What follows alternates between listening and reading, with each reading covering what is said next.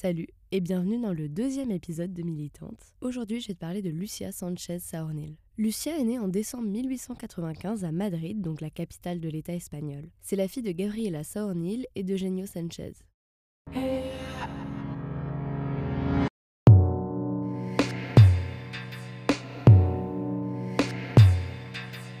Je ne suis pas un homme.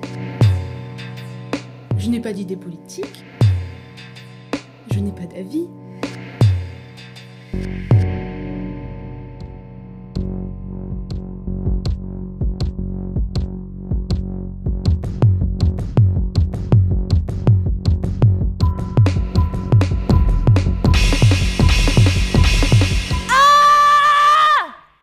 Son enfance n'est pas des plus heureuses, sa famille est pauvre et sa mère et son frère décèdent assez tôt. Elle se retrouve vite seule avec son père qui est opérateur téléphonique, donc un métier qui consistait à établir les communications entre les usagers ou usagères et sa petite sœur. À 21 ans, elle suit des cours de peinture à l'Académie des Beaux-Arts de San Fernando et en parallèle travaille elle aussi comme téléphoniste. Elle écrit des poèmes ultraïstes, se fait remarquer et les publie dans des revues comme Los Querotes, Cervantes ou Plural. En gros, l'ultraïsme c'est un mouvement poétique espagnol constitué en 1900 utilisant des mots rares, des images osées ou provocantes et des métaphores surprenantes. Lucia signe ses poèmes avec un nom d'homme, Lucia Sensauer. Officiellement, c'est la seule femme à avoir participé à ce mouvement. La majorité de ses œuvres sont engagées, saphiques ou encore politiques. Pour ne pas que les poèmes de Lucia disparaissent, Rosa Maria Martin Casamirana qui est docteur en philologie hispanique, la philologie c'est l'étude de la langue, les a rassemblés dans une anthologie. Elle s'appelle Poésia. Maria écrit dans la préface du recueil Trois circonstances se sont conjointes pour la faire oublier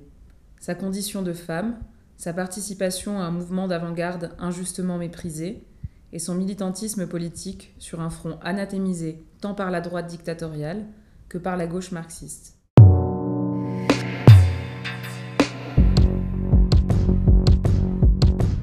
En 1923, Lucia se syndicalise à la CNT, la Confédération nationale du travail, et en espagnol la Confédération nacional del Trabajo, une organisation anarcho-syndicaliste. Elle participe aux luttes sociales à la Telefonica, donc là où et ça plaît pas trop à son entreprise, qui en 1927 la déplace à 350 km de Madrid, à Valencia. Elle arrive néanmoins à revenir dans la capitale. En juin 1931, une grosse grève éclate à la Telefonica. Lucia est une des agitatrices et oratrices. Elle devient une figure importante du mouvement et son entreprise la licencie. Elle continue à écrire des articles pour des revues anarchistes comme Tierra y Libertad, Solidaridad Obrera et bien sûr la Revista Blanca, qui est une revue libertaire, donc synonyme d'anarchie, de sociologie, d'art et de sciences. Elle obtient un poste de secrétaire au journal de la CNT en 1933. Deux ans plus tard, en 1935, c'est une grande année pour le combat de Lucia dans l'émancipation féminine. Je veux juste rappeler les conditions des femmes dans l'État espagnol au début du XXe siècle. Déjà, la moitié des femmes ne savent ni lire ni écrire. Celles qui travaillent gagnent moins que les hommes et le font dans des conditions merdiques. Les femmes prolétaires ne peuvent pas se permettre de prendre un congé maternité et accouchent dans des conditions dangereuses. Pour celles qui n'ont pas d'emploi, elles travaillent gratuitement chez elles à s'occuper des tâches ménagères ou à élever des enfants. Il y a pourtant eu quelques mouvements féministes depuis les années 1900, en Espagne en tout cas, mais comme beaucoup de mouvements féministes à l'époque, c'était des mouvements bourgeois qui ne tiennent pas compte de la classe populaire. C'est ce qui peut s'appeler mouvement réformiste, donc juste là pour changer le problème dénoncé, mais pas radical, donc il ne va pas à la racine même du problème. En 1935, Lucia écrit La question féminine dans nos milieux. C'est un ensemble de cinq articles écrits en octobre 1935 qui a été publié dans la revue Solidaridad Obrera. C'est une réponse à Mariano Rodriguez Vázquez, qui dans le même journal s'était plaint que la CNT ne fasse pas plus de propagande à destination des femmes. Dans le premier, elle critique les attitudes des camarades de la lutte vis-à-vis -vis des femmes et principalement de leurs proches. J'en suis arrivée à la conclusion suivante les camarades anarcho-syndicalistes ne sont que peu intéressés par la participation de la femme. D'après elle, cela est lié au concept ridicule de l'infériorité féminine qui nous a fait prendre un retard de plusieurs siècles dans notre civilisation. Comme Flora Tristan, qui a très justement dit l'homme le plus opprimé peut opprimer un être qui est sa femme, elle est le prolétaire du prolétaire même, elle démontre que l'homme, après avoir subi l'humiliation bourgeoise, rentre chez lui et se comporte comme un tyran vers les femmes de sa maison. Tout en se récriant contre la propriété, ce sont les plus enragés des propriétaires tout en se dressant contre l'esclavage. Ce sont les maîtres les plus cruels. En gros, elle soutient que ce n'est pas les femmes à qui il faut faire de la propagande, mais aux hommes eux-mêmes. Comme nous le voyons, ce n'est pas là que réside la difficulté. Le problème est ailleurs. Il est chez les compagnons eux-mêmes, dans leur manque de volonté. Il faut leur dire qu'avant de réformer la société, il convient de réformer leur foyer. Dans le deuxième article, c'est le rapport de la femme avec l'homme qui est abordé. Elle affirme que les hommes veulent des femmes comme atout à la lutte sans se remettre en question. Il y a de nombreux compagnons qui souhaitent euh, sincèrement le concours de la femme à la lutte, mais cela ne correspond en rien à un changement du concept qu'ils ont d'elle. Elle parle des femmes comme la femme et ne s'inclut pas dedans. J'ai pas de réponse sûre à apporter sur euh, pourquoi, mais j'imagine que c'est parce qu'en tant que lesbienne, elle ne s'inclut pas dans le schéma hétéropatriarcal imposé. Elle ne put même pas apprendre à regarder en elle-même parce qu'on lui avait assuré qu'il n'y avait rien.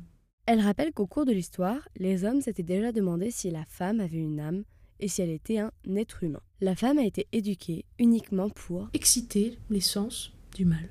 Dans le troisième article, elle commence par partager le souvenir d'un événement qui lui est arrivé avant de parler à un meeting. Un camarade lui dit que grâce à elle, il y avait des femmes présentes et jugea bon de lui conseiller de remettre les idées de ces femmes en place. Nous aurons des problèmes de chômage, concurrence. Elles ont commencé à envahir les usines et les ateliers. Mansplaining. Plus en harmonie avec sa nature, réticente au mariage, très orgueilleuse. Le plus important, c'est qu'elle soit mère. Elle raconte qu'elle a fait un discours opposé à ce qu'il voulait, mais revient ensuite sur une partie, le chômage dû à l'arrivée des femmes sur le marché du travail. Elle démontre que c'est faux et que cet argument est seulement là pour critiquer l'émancipation des femmes. Elle critique le fait que les hommes, les militants anarchistes en particulier, ne voient rien à redire sur le salaire plus bas des femmes. Les conséquences auraient été différentes et auraient sûrement amélioré la vie des travailleurs comme des travailleuses si les hommes les avaient laissés libres. Dans les deux derniers articles, elle aborde la place de la femme dans la société, son rôle de mère et la sexualité, mais seulement hétéro. Je conclus sur cette parenthèse en disant que c'est sacrément d'actualité, on le voit bien maintenant.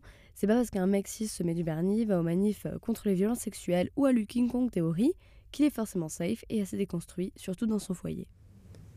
Car pour un anarchiste, avant tout et par-dessus tout, il y a l'individu.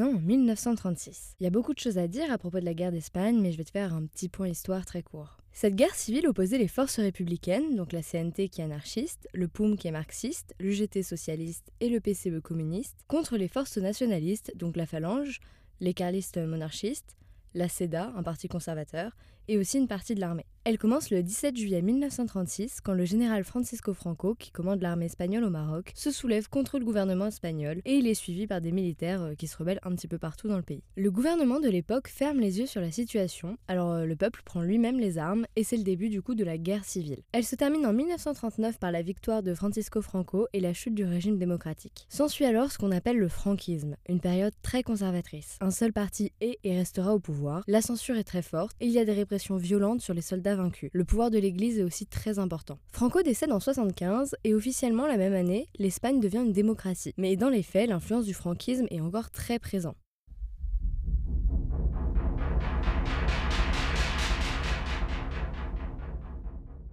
Lucia Sanchez Saonil marche les armes en main. Malgré sa présence sur le terrain, l'écriture reste son grand moyen de révolte. Elle travaille activement sur la revue Mureas Libres, je t'en parle un peu après, et d'autres revues telles que Solidaridad Obrera, qui est du coup le journal hebdomadaire de la CNT, donc la Confédération nationale du travail, si t'as bien suivi. Durant cette période de guerre civile, ce travail de journaliste l'oblige à se déplacer, la conduisant autant dans des campagnes qu'au front, voyant ainsi différentes facettes de la guerre. Elle réussira, avec des armes pas franchement neuves, à attaquer des franquistes pour prendre leurs armes de meilleure qualité.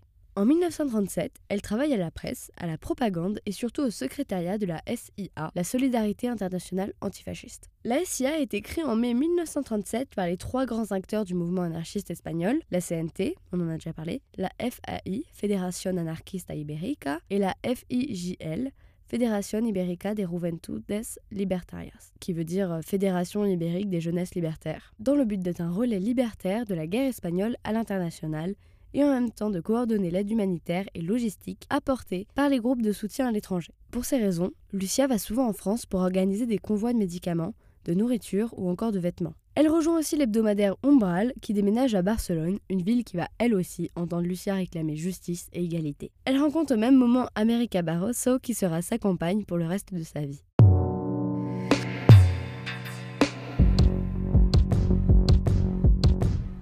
Durant la guerre, une organisation anarcha-féministe, même si c'était pas un terme répandu à l'époque, fait parler. Mujeres libres, donc femmes libres. Je vais faire court, j'aimerais faire un épisode uniquement consacré au mouvement et au journal, donc euh, je vais vraiment survoler le sujet pour l'instant. Mais en gros, Lucia pense, et elle n'est pas la seule, que la dépendance des femmes est en partie liée à leur dépendance économique et souhaite que les femmes soient suffisamment cultivées pour pouvoir se révolter contre les inégalités salariales. C'est de cette idée que part euh, le projet Mujeres libres.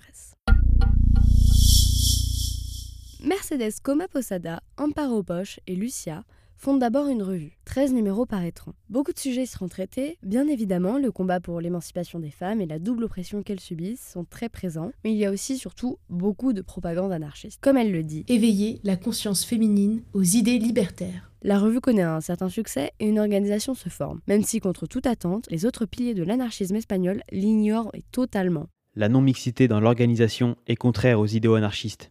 Nous ne sommes pas des inconnus. Nous sommes des compagnes qui avons mis toutes nos capacités au service de l'organisation et de l'idée. Et nous ne pensons pas que votre comportement est le plus solidaire qui soit. Une organisation féminine serait pour le mouvement un élément de désunion et d'inégalité, et cela aurait des conséquences négatives pour l'essor des intérêts de la classe ouvrière. Ça revient à ce qu'on voyait dans la question féminine dans nos milieux. Parce qu'en gros, euh, les mecs des autres organisations anarchistes, ils voulaient pas qu'il y ait une organisation de femmes indépendante. Mais cela n'empêche pas l'organisation de s'étendre, et en 1938, on compte plus de 150 groupes dans toute l'Espagne. Déjà, les groupes mettent en place des formations scolaires avec des cours de lettres pour combattre l'analphabétisme, des cours d'histoire, de politique ou encore d'économie. Des stages de formation professionnelle sont aussi mis en place pour que les femmes apprennent la couture, l'infirmerie, mais aussi la mécanique ou la conduite des transports publics. Des cours de tir sont aussi enseignés, et tout ça en pleine guerre civile.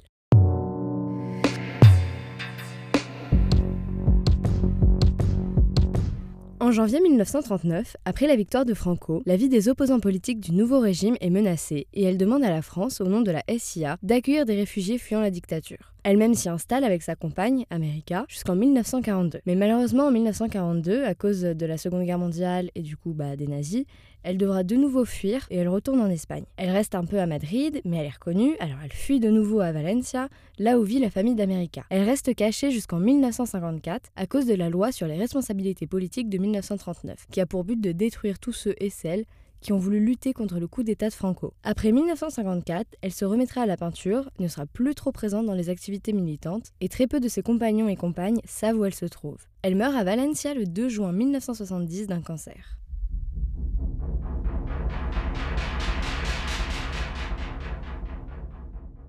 Merci d'avoir écouté ce deuxième épisode. Comme je te l'ai dit, je ferai un épisode très sympathique euh, sur Mores Libres, où je parlerai un petit peu plus de la guerre d'Espagne à ce moment-là. Salut